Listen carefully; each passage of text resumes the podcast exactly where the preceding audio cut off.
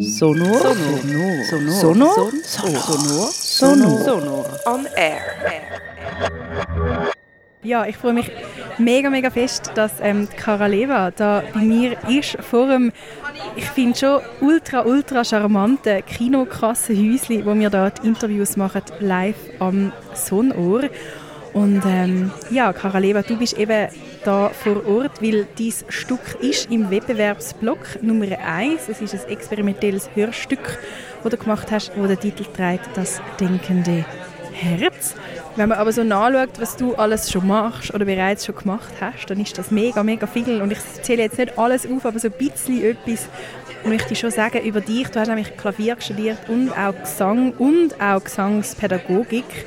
Du machst aber sehr gerne interkulturelle und transdisziplinäre Projekte, wie eben auch das Denkende Herz.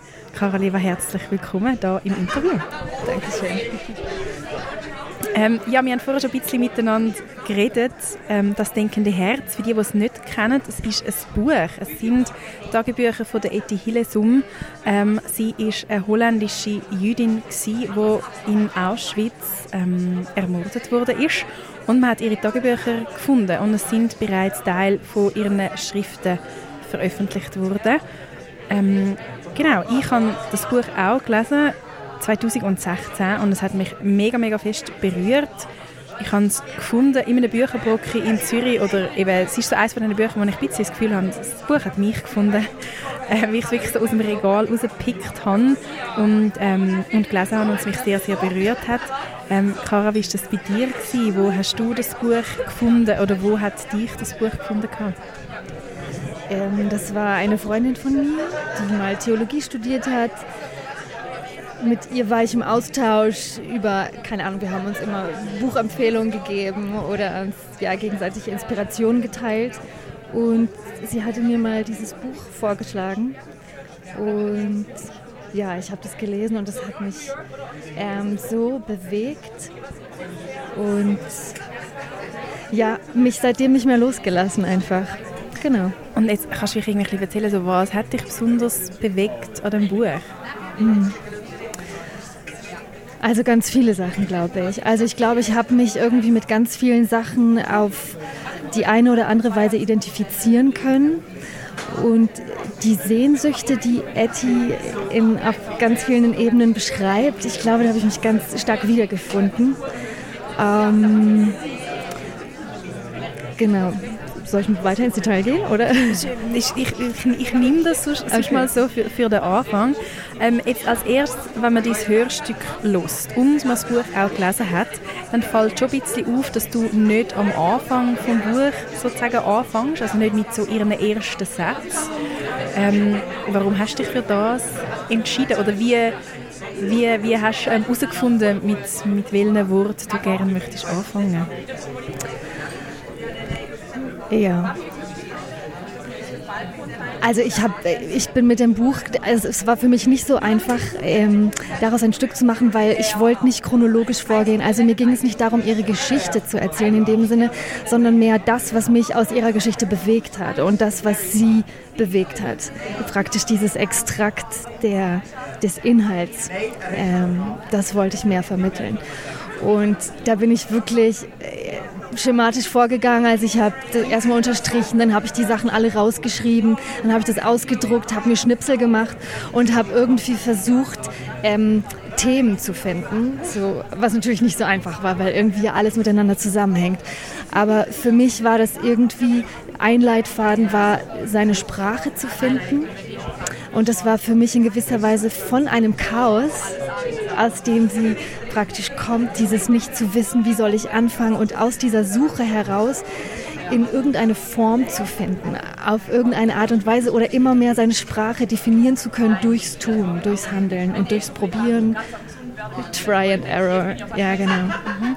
Ich finde, ähm, ich habe das so ein bisschen rausgehört, was du jetzt gesagt hast, eben so wegen den Themen, die du da probiert hast, auch irgendwie rauszuschälen oder aufzunehmen, wo, wo in dem Tagebuch da vorkommt. Und ich habe das Gefühl, du fängst ja schon mega fest an, mit dem Willen und der Notwendigkeit zu schreiben und sich auszudrücken. ich finde, ich habe diesen Teil mega berührend gefunden und mich mega fest also in dem, in dem Wiedergesehen, so in dem, in dem Widerspruch und in dem Widerstreit, wo man vielleicht manchmal in sich drin hat, wo man möchte es ausdrücken, aber man weiß nicht wie oder man zerdenkt oder es kann irgendwie gerade nicht raus. Wie hast du probiert, das umzusetzen jetzt für dein Hörstück? Der, der, der innere Twist, Twist, wo man da irgendwie so Also meine Dringlichkeit sozusagen. Ja, genau. Ähm, warte mal, wie habe ich versucht, meine Dringlichkeit? Also zum einen habe ich, hab ich ihren Weg auch auf mein, also auf meinen Weg übertragen sozusagen, weil ich auch irgendwie auf der Suche bin nach irgendwie meiner Sprache, die sehr im Musikalischen sich wiederfindet, aber dadurch, dass Gesang, was ja mein Hauptfeld ist, auch mit Sprache zu tun hat, ähm, ist das eine starke Suche nach mir. Also was für ein Text, welche Sprache, wie ist das Verhältnis von Sprache und Musik und so weiter. Und ähm, deswegen habe ich in dem Hörstück gibt es ja zwei Ebenen. Also der eine ist mehr sprachbasiert, wo der Text im Vordergrund ist, der aber auch einen musikalischen Kontext hat. Also wo die, die Musik, also der Rhythmus oder der musikalische Ausdruck im Text auch mit eine Rolle spielt. Und das andere sind mehr musikalische ähm, Teile, die aber eben damit auch zusammenhängen, seine musikalische Sprache zu finden. Und das fängt für mich an von diesem absurden, bisschen geräuschhaften, ähm, undefinierten, was für mich aber auch eine Form der Musik ist, in das mehr ausformulierte. Aber ich habe da wirklich, ähm, bin stark in die Improvisation gegangen, was für mich auch ein wichtiger Teil war. Und also ich habe mich wirklich auf diesen ähm, auf diesen Prozess eingelassen, sich wirklich auf dieses Unbekannte zu, ähm, Feld zu begeben und einfach mal zu machen. Genau diese Dringlichkeit, die du sagst, die habe ich an mir selber ähm, auf die Probe gestellt mit diesem Projekt. Ja.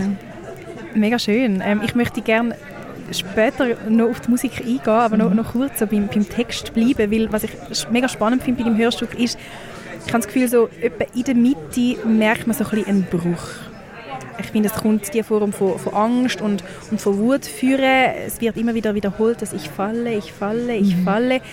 Ich habe das Gefühl, ich habe das einem Buch oder ihren Tagebüchern wahrgenommen, sodass es irgendwann so ein bisschen angefangen hat zu bröckeln.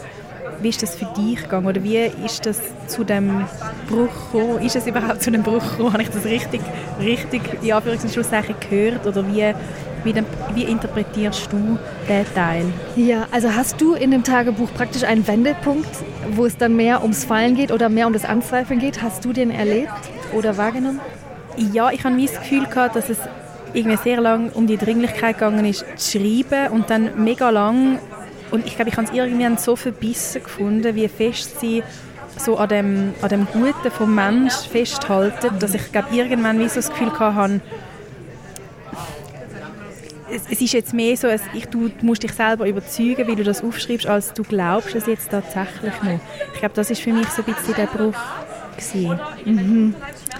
Also ich glaube, dass einerseits die äußeren Umstände, die natürlich unbeschreibbar sind, ähm, dass die natürlich immer drängender wurden und sie immer mehr in die Enge gedrängt haben und ähm, wo sie sich immer mehr damit konfrontieren musste, also weil es immer sichtbarer wurde und immer näher an sie ranrückte. Ähm, ich glaube, das ist das. Aber eigentlich habe ich diesen, ich das nicht so als Wendepunkt erlebt, sondern ich habe das einfach als ein Paket praktisch mehr reingenommen. Ähm, ja, irgendwie aus einer, aus einer dramaturgischen Herangehensweise, aber auch einfach um, um genau das, dass eben sie ist immer vorwärts gegangen, aber es gab durchaus auch immer wieder diese Momente, wo, wo sie ähm, gezweifelt hat. Und das ist eben das Menschliche, was auch ihr Tagebuch ausmacht, weil es geht nicht um perfekte Schriften, wo man äh, ja, die irgendwie die Weisheit mit, wie sagt man das, mit Löffeln, mit Löffeln, mit Löffeln gegessen hat, sondern um einen Menschen, der es einfach von Tag zu Tag aufs Neue versucht einfach, genau das, und fällt und wieder aufsteht. Und ja, und so ein bisschen ums Überleben kämpft eigentlich ja. mit dem Schreiben, habe ich das ja. Gefühl. Ich glaube, das merkt man da sehr, sehr fest. Und von dort her wahrscheinlich auch eben die Notwendigkeit und die Dringlichkeit, das zu machen. Mhm. Ähm, eben, du hast gesagt, du bist ähm, so ein bisschen puzzlemäßig vorgegangen, du hast ausgeschnitten und dann irgendwie so ein bisschen zusammengebastelt. Jetzt, ich stelle mir vor, dass es auch unglaublich schwierig ist, da gewisse Teile, gewisse Worte, gewisse Sätze wegzulassen. Wie hast du das können machen? Wie hast du dich können entscheiden also, okay, und das ist jetzt im Hörstück und das lasse ich jetzt einfach weg, auch wenn es ein wunderschöner Satz ist und von denen gibt es mega, mega viel in diesem Buch. Hey, das ging mir so stark so, dass ich wirklich, genau das, was du sagst, ein Tag ist der eine Satz, der andere Tag der andere Satz und ich habe so viel unterstrichen in meinem Buch, also es sind so viele wertvolle Sätze, die, äh, die ich ähm, mir ins Herz schreiben möchte. Ähm, aber irgendwann muss man einfach eine Entscheidung treffen. Und ich weiß nicht, dass es einfach über das Aussortieren, Aussortieren. Und natürlich heute würde ich es wieder irgendwie anders machen. Aber ähm, ja, kein, keine Zauberei. Auch mit, mir ging es auch um einen Rhythmus in der Sprache. Also ja, das ist ja gerade ein sehr guter Übergang zu meiner nächsten Frage. Der Rhythmus respektive die Musikalität in der Sprache. Hast du eine Musikalität gespürt oder gehört, schon, wo du das Buch das erste Mal gelesen hast? Ist das mit der Zeit gekommen? Hast, hast du die selber dann irgendwie drin gebracht? Also wie, ist das für dich gewesen, wo du ihre Worte, Worte von der Ethik gelesen hast? Ähm, nee, das kam mir nicht direkt mit dem Tagebuch. Das kam mir mit dem Aussortieren und mit dem Einsortieren in Gruppierungen sozusagen oder in Themenbereiche. Und durch die Themenbereiche, ich weiß nicht, ich habe mich in diese Texte hineinbegeben und wahrscheinlich, weil ich aus der Musik komme, kann ich nicht davon weg, es irgendwie musikalisch zu denken. Und ich dachte dann an, an Tempo, an, an Tonhöhen, an ja, einfach das ganze Emotionale, was da irgendwie mit reinspielt ähm, auf einer musikalischen Ebene in dem, in dem Text, in dem, was gesagt wird. Und jetzt so von deinem Vorgehen, das heißt, du hast zuerst quasi die Textpassage bereit gehabt und so ein bisschen in einer, in einer Anordnung und dann ist die Musik dazugekommen oder ist das so ein bisschen ineinander hineingeflossen? Meinst du die Musik, die praktisch äh, zwischendurch kommt? Ja, genau. Ähm, nee, das lief parallel. Das lief parallel, genau, genau. Aber das sind, das sind wirklich zwei Ebenen, die parallel passiert sind und die dann ineinander laufen.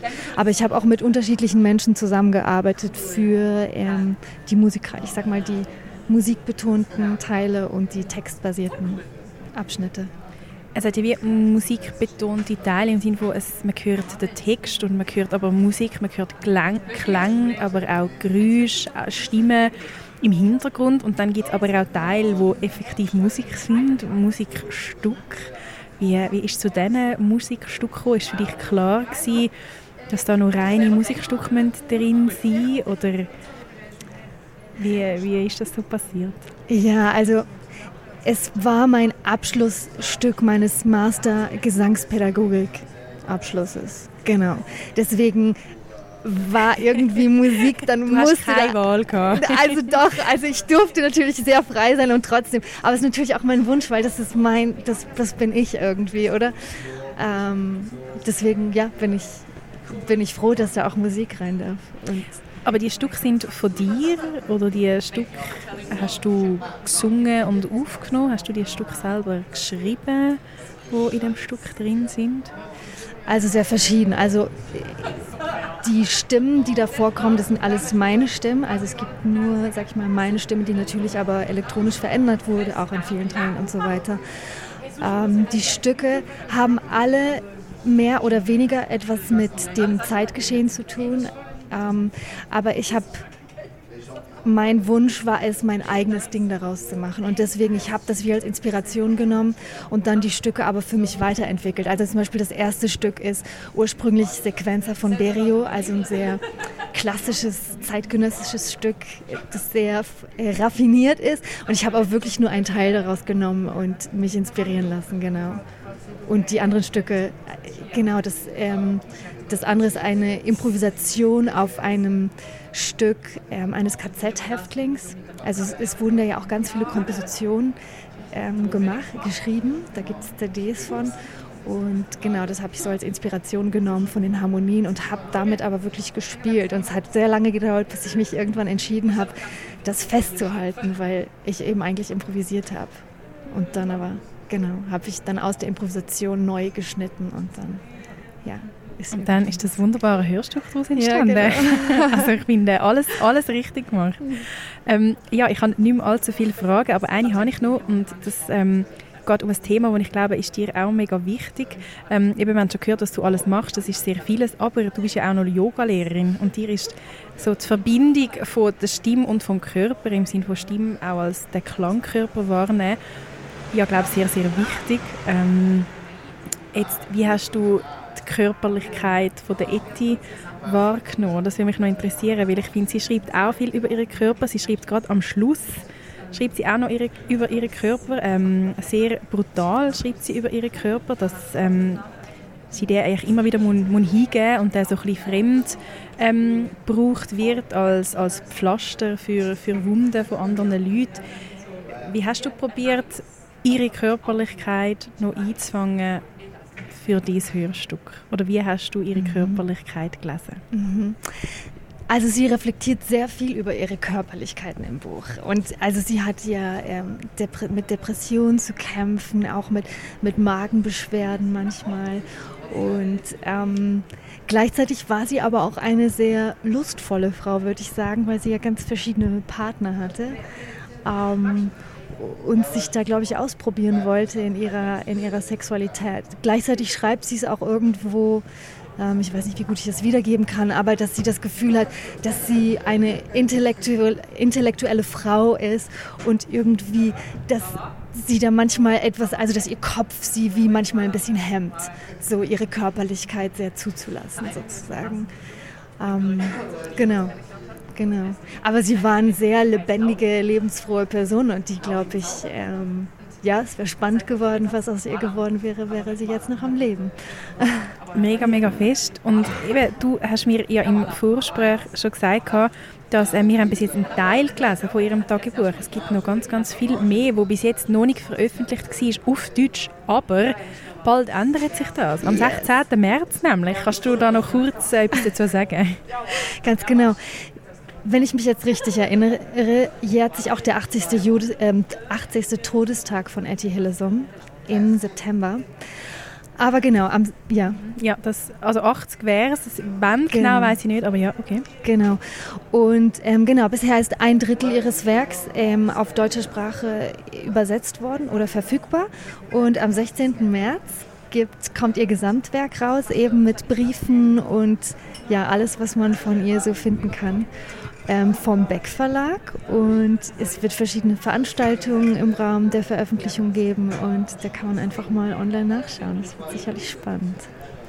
Sehr, sehr cool. Ja, spannend bleibt es auch da am Sonor. Zum Beispiel auch morgen, am Samstag, am 3. Dort wird nämlich der Wettbewerbsblock 1 ausgestrahlt, wo ihr eben auch das denkende Herz, ähm, das experimentelle Hörstück von der Cara Leva könnt gehen, gehen hören. Ich würde es euch mega, mega fest empfehlen. Danke viel, viel mal, Karoleva, dass du da bist im Interview.